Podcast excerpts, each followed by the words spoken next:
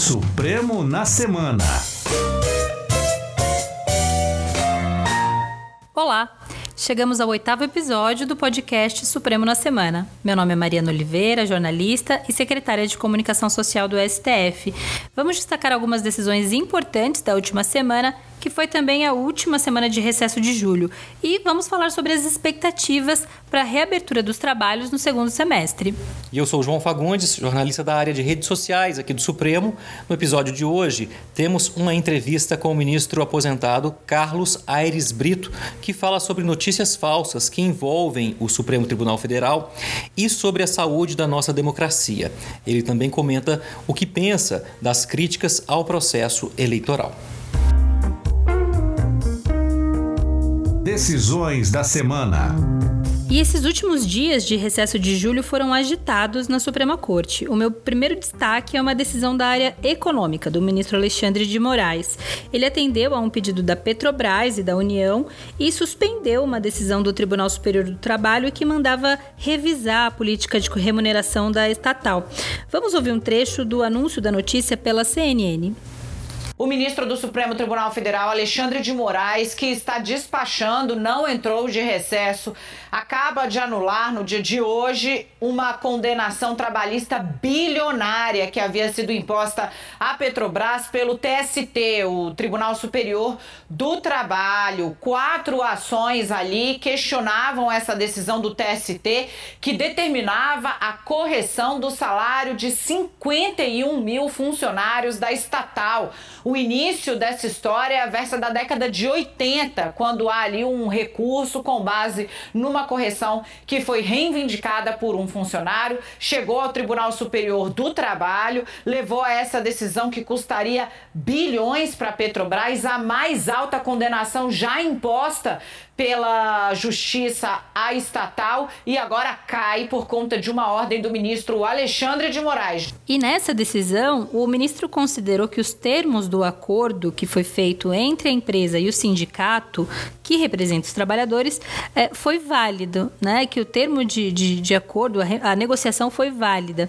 Essa decisão ainda pode ser alvo de recurso e o mais provável é que a decisão final seja dada pelo plenário do Supremo com uma decisão de todos os ministros. Esse é um caso muito importante que envolve aí, como a gente falou, a remuneração de mais de 50 mil funcionários da estatal e tem um impacto financeiro muito alto, conforme a gente ouviu agora há pouco na notícia da CNN. Mariana, eu destaco outra decisão do ministro Alexandre de Moraes, só que uma decisão curta, de só três parágrafos, mas que também teve grande repercussão. Vamos ver aqui um trecho da reportagem da Band. O ministro Alexandre de Moraes, do Supremo Tribunal Federal, determinou nesta sexta-feira que a Polícia Federal retome as investigações do inquérito que apura se o presidente Jair Bolsonaro tentou interferir na instituição. Segundo o ministro, a PF não precisa aguardar a definição pelo Supremo sobre o formato do depoimento de Bolsonaro se vai ser por escrito, se vai ser presencial. O julgamento está marcado para setembro. Moraes afirmou que há diligências pendentes para serem cumpridas pela PF que podem ser executadas independentemente desse depoimento. O inquérito foi aberto em 2020 e tem como base acusações feitas pelo ex-ministro da Justiça, Sérgio Moro. Segundo Moro, Bolsonaro tentou interferir em investigações da PF ao cobrar a troca do chefe da Polícia Federal no Rio de Janeiro e ao exonerar o diretor-geral da corporação. O ministro entendeu que a Polícia Federal não precisa aguardar o Supremo definir o formato do depoimento do presidente. O julgamento está marcado para o dia 29 de setembro próximo, e com isso a Polícia Federal poderá seguir com as diligências, ou seja, coleta de provas, e nesse caso, então, a decisão também serve de destaque porque esse inquérito estava parado desde setembro do ano passado, quase um ano, então, à espera dessa decisão sobre como seria o depoimento. Bom, eu também vou dar uma pincelada no assunto que tem ocupado praticamente todos os nossos episódios, que é a CPI da pandemia. Nesses últimos dias, a ministra Rosa Weber, que está na presidência da corte, ou seja, que está no comando do tribunal durante o plantão, ela é, deu algumas decisões importantes a respeito é, de quebras de sigilo. Então, ela analisou três pedidos de servidores do governo federal que estavam tentando derrubar as quebras de sigilo, né, feitas pela CPI, mas ela manteve as decisões da CPI. Os três pontos mais importantes são: ela considerou que a CPI tem sim poder de quebrar sigilo, ela entendeu que a comissão apresentou motivo suficiente né, para afastar o sigilo dessas pessoas, desses servidores, mas ela deixou claro que a comissão tem o dever de guardar o sigilo desse material, discutir precisa discutir o tema em sessão secreta, é, não pode, enfim, divulgar esse conteúdo. O meu último destaque vai para o vídeo divulgado nas redes sociais do tribunal para rebater então as notícias falsas de que a corte proibiu o governo federal de atuar na pandemia. O material que é intitulado né, a série Verdades do STF, repercutiu em praticamente todos os veículos de comunicação. Então vamos ver um destaque que foi feito pelo Jornal Nacional. O Supremo Tribunal Federal reagiu hoje de maneira inédita a uma declaração inverídica que o presidente Jair Bolsonaro costuma repetir ao falar sobre a pandemia. Numa entrevista à Rádio Mundial da Bahia, Bolsonaro voltou a dizer que o Supremo deu muito mais poderes para governadores e prefeitos do que para ele. O STF rebateu Bolsonaro com um vídeo nas redes sociais e modificou uma frase do ministro da propaganda do regime nazista de Adolf Hitler, Joseph Goebbels. Goebbels afirmou que uma mentira contada mil vezes se torna verdade. Uma mentira repetida mil vezes vira verdade? Não! É falso que o Supremo tenha tirado poderes do presidente da República de atuar na pandemia. É verdadeiro que o STF decidiu que União, estados e prefeituras tinham que atuar juntos com medidas para proteger a população. Não espalhe fake news. Compartilhe as verdades do STF. O que vem por aí? Bom, então a gente segue com o segundo bloco e vamos falar sobre o que está na pauta na próxima semana. Os trabalhos serão reabertos na segunda-feira à tarde e com o discurso do presidente ministro Luiz Fux. Na terça, as turmas voltam a se reunir e na quarta e na quinta teremos as sessões de plenário. Mariana, destaca alguma coisa aí pra gente? Bom, dos processos que estão na pauta, eu vou destacar um que está marcado para quinta-feira e trata-se de uma ação de inconstitucionalidade por omissão, que a gente chama de ADO. Foi apresentada pelo Estado do Pará. E o que, que o Estado do Pará quer nesse caso? Quer que o Supremo considere o Congresso omisso por não ter regulamentado como fica a divisão de cadeiras entre as unidades da federação na Câmara dos Deputados. Como é que é hoje? É, tem, é, tem um número. O Estado de São Paulo tem X cadeiras, o Estado do Rio de Janeiro X cadeiras, é, e essas, essa, essa definição ela é feita com base na Constituição. Mas a própria Constituição prevê uma regulamentação, e até hoje essa regulamentação específica não foi feita. O Estado do Pará argumenta, por exemplo, que não existe nenhuma regra para considerar o crescimento, né, o avanço da população aí nos últimos anos. E esse é um tema polêmico, claro, porque isso sempre pode ser considerado como uma interferência do judiciário no legislativo, embora a gente sabe que uma das, função, uma das funções né, do Supremo é analisar omissões do Congresso Nacional. Enfim, esse então foi o meu destaque e vamos ver o que, que esse retorno aos trabalhos na semana que vem reserva pra gente. Entrevista. E chegamos então ao último bloco do nosso podcast e teremos uma conversa com o ministro aposentado Aires Brito, que já presidiu o Supremo e também o Tribunal Superior Eleitoral. Mariana Oliveira, que é ao meu lado, e a jornalista Bárbara Alencar conduziram então essa entrevista. A Bárbara é da TV Justiça. Vamos conferir. Olá, ministro Aires Brito. É um prazer imenso conversar com o senhor no nosso podcast Supremo na Semana. Ministro, é, com a velocidade das comunicações, o Supremo tem sido cada vez mais alvo de fake news, as chamadas notícias falsas. E a gente percebe que uma das que mais circula é aquela que diz que o Supremo tirou poderes do presidente da República durante a pandemia da Covid-19. Então, a primeira pergunta é para que o senhor explique, é, para que o senhor fale um pouco sobre o que a Constituição diz a respeito do papel dos entes federativos no que tange à saúde pública e como o senhor avalia essas críticas ao Supremo por conta dessa decisão. Olha, o Supremo decidiu corretamente. Por quê? Porque saúde é gênero de primeira necessidade, é direito fundamental, direito social, ali no artigo 6 da Constituição, começando por ali. Saúde é direito fundamental, é direito é um bem de personalidade humana. Sem saúde, como que a personalidade humana se esboroa, se desmilingue e você vai se tornando subindivíduo, subpessoa natural. O artigo 196 da Constituição confirma isso. Saúde é direito de todos e dever do Estado. Quando a Constituição diz assim, dever do Estado, Estado é numa linguagem panfederativa, compreende a União, os Estados-membros, o Distrito Federal, os municípios. Começa por aí. Aí a Constituição confirma tudo isso. No artigo 23, a propósito das competências materiais de cada unidade federada, a Constituição diz cuidar da saúde, proteção da saúde, no âmbito das quatro pessoas federadas. Dever da, das quatro pessoas federadas. No artigo 24, sobre competência legislativa comum, concorrente, concomitante, repete o discurso. Né? Compete às quatro unidades federadas do Brasil legislar sobre saúde. que fez o Supremo? Pro, legislar sobre proteção da saúde, promoção da saúde. que fez o Supremo? Aplicou a Constituição.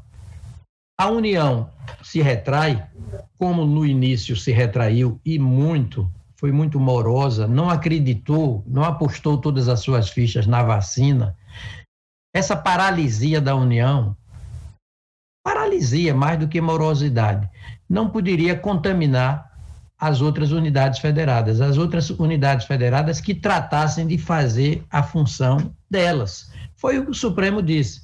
O ideal é que a União coordene tudo, que é a pessoa federada central. Mas se a União não ocupa o seu espaço, as outras unidades não se contaminam com essa disfunção, essa disfuncionalidade federal. Elas atuam por conta própria. Foi o que disse o Supremo Tribunal Federal. Portanto, as fake news aí são a expressão de uma aleivosia à, à, própria dignidade do Supremo, ao próprio Supremo Tribunal Federal. Fake news não prestam, né? Elas não prestam de nenhum modo. Imagine no caso de que estamos a falar, em que o Supremo agiu absolutamente à luz da Constituição, como lhe compete. Artigo 102 da Constituição. Compete ao Supremo Tribunal Federal, precipuamente, ou seja, principalmente, centralmente, focadamente, a guarda da Constituição. Foi o que o Supremo fez. Tá certo, ministro.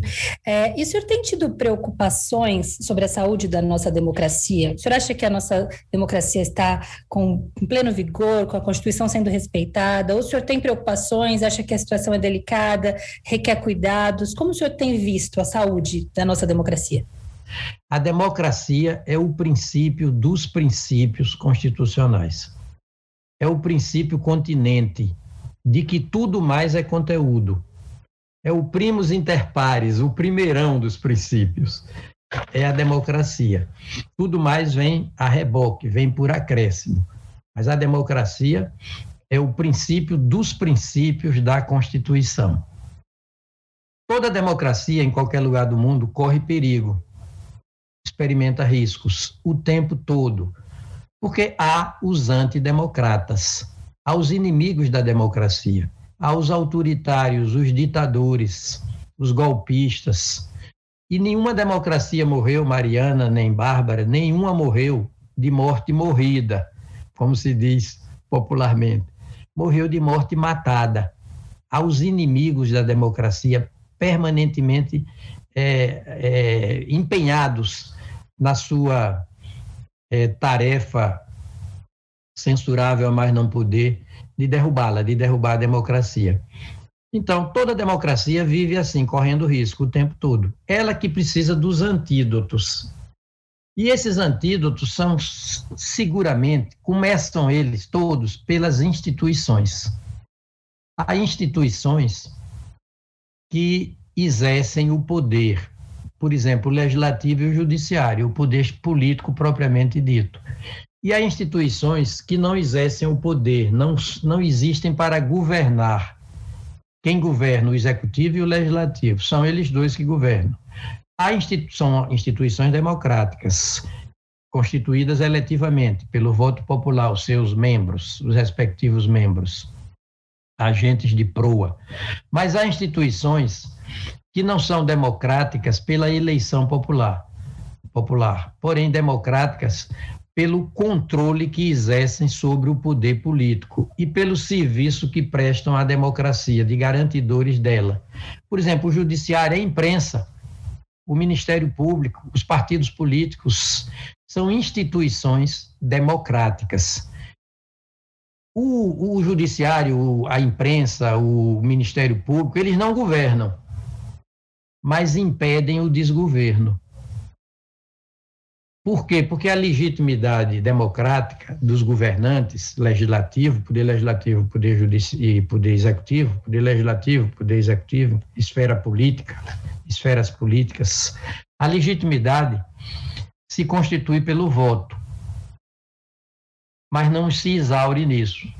É preciso que as instâncias políticas mostrem serviço democrático, serviço constitucional o tempo inteiro o tempo inteiro. E quem vela pelo cumprimento desse, pelo exercício desse serviço democrático, serviço constitucional o tempo inteiro, são essas instâncias de controle do poder. A imprensa e o judiciário à frente.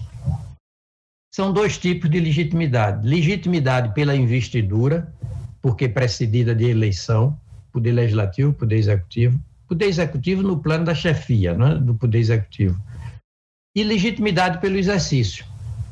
Se não houver legitimidade pelo exercício, no limite, pode haver impeachment, perda do, do, do cargo, não é? defenestração do poder por falta de legitimidade no plano do exercício. Então, duas legitimidades democráticas, no plano da investidura, porque precedida de eleição popular, e no plano do exercício. Não basta se investir legitimamente no cargo político poder executivo, poder legislativo, é preciso cumprir né, o, o rito democrático, os comandos constitucionais de prestígio da democracia, notadamente, sob pena, no limite, de cometimento de crime de responsabilidade. E o crime de responsabilidade implica afastamento do exercício do poder. A democracia só é radical numa coisa, viu, Mariana, viu, Bárbara? Ela não admite alternativa. Porque a alternativa para a democracia é a ditadura. E ditadura não é alternativa civilizatória, é barbárie.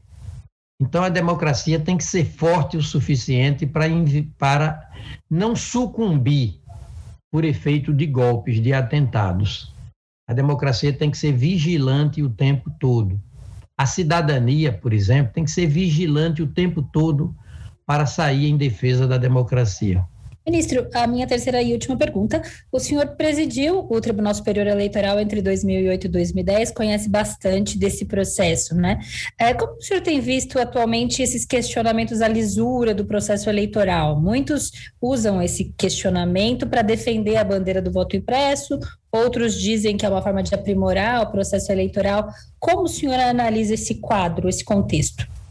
Olha, emancipação mental né? autonomia intelectual, capacidade de se autodeterminar, politicamente, juridicamente, socialmente, tudo isso é válido, é necessário até. É liberdade de expressão. Mariana e Bárbara, a liberdade de expressão é a maior expressão da liberdade. Tudo é passível de crítica. Agora, de crítica bem inspirada, bem intencionada. Se for para aperfeiçoar o sistema, é uma crítica bem recebida. Se for para indevidamente, sorrateiramente, maliciosamente, antidemocraticamente, é, derrubar um instituto jurídico ou desprestigiar uma instituição, aí tudo muda de figura. Olha, a urna eletrônica é como a democracia. Não é viagem de qualidade sem volta só pode experimentar aperfeiçoamentos. Todo, toda sugestão de aperfeiçoamento é bem-vinda, mas não de substituição, não de retrocesso. É como concurso público. Tem defeitos? Tem. Alguém já concebeu algo melhor do que concurso público para selecionar meritoriamente candidatos para prestação de serviços públicos, notadamente? de atividades estatais, notadamente. Não. E é igual a licitação. É igual à internet. A internet tem seus defeitos? Tem. As fake news, a robotização é, mal intencionada de, de mensagens, não é? é? Mas é viagem de qualidade comunicacional sem volta. Não se pode pensar em substituir a internet. A mesma coisa é a urna eletrônica. É viagem de qualidade sem volta. É passível de aperfeiçoamento? É. Mas não pode ser substituída. E não pode ser misturada com voto impresso. Porque voto impresso se faz por impressoras. Impressoras que são que funcionam segundo uma tecnologia de retaguarda, que é uma tecnologia rudimentar eletromecânica, ao passo que a urna eletrônica é de tecnologia muito mais avançada, é eletrônica propriamente dita, digital, computadorizada, informatizada. Praticamente como água e óleo não se misturam. Quando a urna eletrônica foi implantada, em 1996, se fez a experiência do voto impresso como uma fórmula de auditagem. Mas o que estava auditando era muito inferior ao que estava sendo auditado. Isso foi repetido em 2002, não deu certo de novo. Ah, o voto para e passo, acompanhado por impressoras, ele, a impressora, as impressoras emperram, retardam o processo, quebram, entram em disfunção e exigem a manipulação humana o tempo todo. Aí se conhece o voto, se quebra o sigilo do voto, se retarda o processo eleitoral. E não, é, e não se pode descartar, no limite, é, uma tentativa de golpe para frustrar o resultado da eleição, já se sabendo que quando se mistura urna eletrônica e impressora para voto impresso, a possibilidade de emperrar, de tumultuar, de conturbar, de retardar, de emperrar o processo eleitoral, essa possibilidade é quase que fica ali na zona de certeza absoluta. E fica fácil o perdedor alegar que perdeu por fraude, já preparando o espírito da coletividade para uma eventual perda do mandato na urna, pela voz da urna.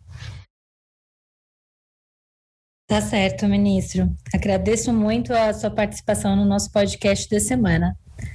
E com essa entrevista do ministro Aires Brito, o Supremo na Semana fica por aqui.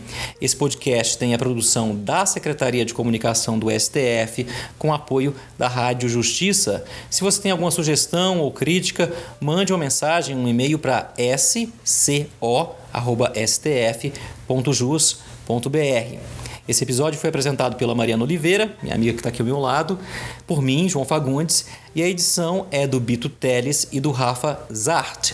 A gente agradece a companhia e até o próximo episódio. Tchau, tchau.